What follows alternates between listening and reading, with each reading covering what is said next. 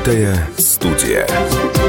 Добрый день. В открытой студии радио «Комсомольская правда» я, Алена Гринчевская. Напомню, что мы работаем на площадке «Экспофорум» в Петербурге, где в эти дни проходит 30-я юбилейная агропромышленная выставка-ярмарка «Агро-Русь». И рядом со мной э, зампредседателя правления Россельхозбанка э, Денис Константинов. Денис Вячеславович, добрый день. Добрый день. Спасибо, что вы к нам пришли. А, давайте начнем вот с чего. Россельхозбанк стал генеральным партнером 30-й юбилейной выставки ярмарки «Агро-Русь». Я так понимаю, что это партнерство давнее.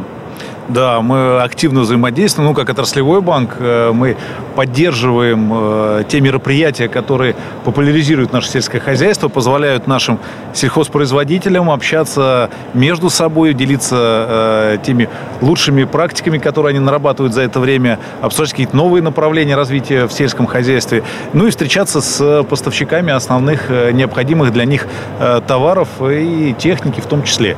Поэтому угу. мы себя как раз здесь видим как поставщик постоянный партнер э, таких мероприятий. Угу. есть ли какое-то отличие от того, как проходит выставка в этом году от предыдущих лет? Что-то, может, вы успели заметить?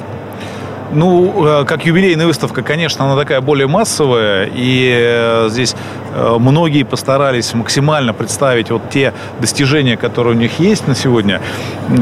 Есть новые интересные направления. Вот мы по рыбоводству посмотрели. Один из наших клиентов там очень активно разрабатывает это направление рыбоводства западного цикла. И действительно очень много интересных новых продуктов. За это время появилась даже колбаса из рыбы, чего раньше да мы, наверное, не видели. Да, поэтому угу есть э, интересные вещи, которые можно, вот, с которыми можно познакомиться в ходе этой выставки.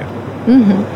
А давайте сейчас э, обратимся к вашей непосредственной деятельности. Вообще, насколько активно э, ваш банк поддерживает субъекты малого и среднего бизнеса? Как эта самая поддержка осуществляется? А, ну, э, в принципе, э, Россельхозбанк был создан как э, государственный банк, основной целью которого является продвижение государственной политики в сфере агропромышленного комплекса и поддержки государственной для сельхозтоваропроизводителей. Отдельный акцент здесь делается на небольшие хозяйства, так называемые фермерские хозяйства mm-hmm. или малые формы хозяйствования, как они обозначены в Министерстве сельского хозяйства.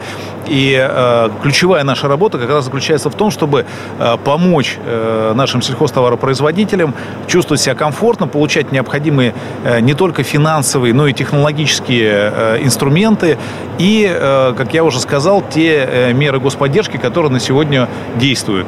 Поэтому с точки зрения того, что мы уже делаем, по мерам господдержки мы на сегодня э, являемся, наверное, основным банком на рынке, который э, доносит эти меры для наших малых предпринимателей. Mm-hmm. Да? У нас э, более 50% рынка, если говорить по количеству в целом э, представителей малых форм хозяйства, не фермерских хозяйств, э, которых мы обслуживаем, и, наверное, более 70% э, тех субъектов, которых мы кредитуем. Угу. При этом по ряду регионов эта цифра, она заходит за 90%, то есть мы являемся основным банком, который помогает реализовывать и сезонно-полевые работы, и инвестиционные проекты, совершенно в разных направлениях. Да? То есть, я, как я уже сказал, и модернизацию производственной базы мы помогаем нашим фермерам делать, закупать новое оборудование, новую технику, э, увеличивать э, поголовье. Э, и это только одна сторона. Да. Угу. Есть вторая часть нашей работы, связанная с, не только с финансовой поддержкой, но и с технологической поддержкой наших фермеров. Так, в чем она заключается? Да, у нас большие корректировки, конечно, внесла пандемия. Мы понимаем, что э, очень востребован стал дистанционный формат работы с конечным покупателем, поэтому э, мы разработали э, такую единственную, наверное, на сегодня уникальную технологическую платформу. Она называется «Свое фермерство», на которой мы во-первых, дали нашим сельхозтоваропроизводителям возможность все, что им необходимо, приобретать дистанционно, выбирать, где это можно приобрести дешевле, сравнивать по качеству то, что предлагается. Фактически у нас э, уже на сегодня более 5000 поставщиков на этой платформе для наших фермеров, и фермер может получить самые разные э, виды сервисов. Да? Mm-hmm. Это касается и агрономии, это касается э, помощи в э, изучении там, текущего состояния почвы, в формировании сельскохозяйственного календаря, в э, поддержке в части таких ну, менее профильных наверное, для фермера направлений, как юридическая поддержка, бухгалтерская поддержка. Э, это только одна часть. Да? И вторая часть э, – это такой э, магазин по продаже фермерской продукции, прямой продажи для конечного угу. потребителя. Такой это интернет-магазин. Да, интернет-магазин, маркетплейс, который угу. мы создали. Фактически на сегодня уже там у нас больше 100 тысяч фермеров на этом маркетплейсе представлены. Это фермеры со всей России либо из каких-то конкретных России, регионов? Да, со всей угу. России. Этот маркетплейс, первое, позволяет им свою продукцию выложить вот на этом интернет-ресурсе, на этой платформе и дистанционно ее представить конечному покупателю. Это все удобно сделано по регионам для того, чтобы покупатель понимал то, что находится с ним рядом. Это разбито по рубрикам, по видам э, продукции, там мясная, молочная, мед, сыры и так далее. Территориально это разбито по фермерским хозяйствам отдельным, да, если кто-то уже э, выбрал для себя какого-то постоянного партнера, он может дальше со всем э, набором продукции ознакомиться угу. и уже такое постоянное взаимодействие организовать. Не только можно саму продукцию приобрести, но и договориться приехать к фермеру непосредственно в его хозяйство, посмотреть, как это все там производится, убедиться, что это действительно хорошая, качественная продукция, и увидеть, как сам труд фермера строится, что, наверное, очень интересного для многих детей, да, у нас там семейные выезды такие мы видим регулярно. Да, да и, возможно, это возможность привлечь а, людей, скажем, в эту новую профессию. Возможно, кто-то посмотрит и захочет сам а, заняться фермерским хозяйством. А, новая да, профессия – это вообще для нас прям отдельная тематика, угу. потому что вот даже в рамках э, сегодня сегодняшнего мероприятия мы как раз э, подписали соглашение с руководством Ленинградской области. А основной тематикой этого соглашения является развитие такого направления, как школа фермера. Угу. С прошлого это, это года... что-то новое, такого проекта не было, я так понимаю, Да, раньше. такого проекта не было. С прошлого года мы, понимая, что э, надо, с одной стороны, вовлекать в сельское хозяйство тех, кто еще им не занимался, но кто хочет это сделать, кто хочет начать свои какие-то проекты в сельском хозяйстве. С другой стороны, что есть много фермеров, которые уже имеют определенный опыт, но хотят дополнительные направления э, сельскохозяйственного бизнеса добавить э, вот в тот перечень, э, которым они занимаются, или расширить тот бизнес, который у них уже есть, mm-hmm. или, может быть, изучить какие-то новые интересные передовые практики. А меня интересует вопрос возраст этих кадров. А все-таки молодежь насколько активно сейчас идет в фермерское хозяйство? Кто-то Вы вот знаете, рискует? очень разный возраст, очень, угу. как я уже сказал, очень разные профили людей, которые приходят. Да? Угу.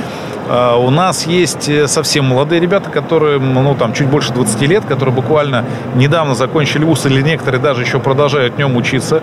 И у нас есть э, люди, которым уже там больше 70 лет, которые либо занимались другими направлениями, э, либо Э, работали уже в сельском хозяйстве, но, как я уже сказал, решили открыть для себя какое-то новое направление, то есть, например, занимались, э, ну, там, кролиководством или какими-то вот э, такими вещами, связанными с производством овощей, а решили начать развивать индюшатину, выращивать какой-то масличные культуры, выращивать, некоторые садоводством начинают заниматься. То есть не боятся осваивать такие новые направления в условиях, в том числе там постпандемийных, не страшит людей это? Нет, получается? люди mm-hmm. очень с большим энтузиазмом это воспринимают, и мы видим, что у нас популярность просто нарастает вот по мере того, как новая mm-hmm. волна запускается. И, э, и растет конкурс тех, кто хочет в этом поучаствовать. То есть у нас э, конкурс начинался там с двух с половиной трех человек на место, mm-hmm. сейчас по ряду регионов у нас уже больше семи человек на место, желающих, когда мы объявляем новый набор. Mm-hmm. Но Поэтому, это обучение платное, как я понимаю. Э, нет, сегодня обучение бесплатное, на себя все затраты берет банк. Угу. Совсем немножко времени у нас с вами остается. А, если вернуться все-таки к помощи а, субъектов предпринимательства, некоторые все-таки жалуются на не очень простые условия того же самого кредитования. Можете как-то вы их утешить, либо подбодрить э, те, кто, в общем, раздумывает, ввязываться ему в историю сотрудничества с банком, либо все-таки еще какое-то время поискать другие средства, другие способы поддержки? Ну, я точно могу посоветовать ввязываться. Э, мы очень чутко э, отслеживаем э, те вопросы и те, ну, знаешь, проблематики, которые возникают у наших клиентов. Да, действительно, иногда те требования, которые есть, в большей части объективные требования, потому что мы тоже понимаем, что те деньги, которые мы даем, они должны потом возвращаться и эффективно отрабатываться.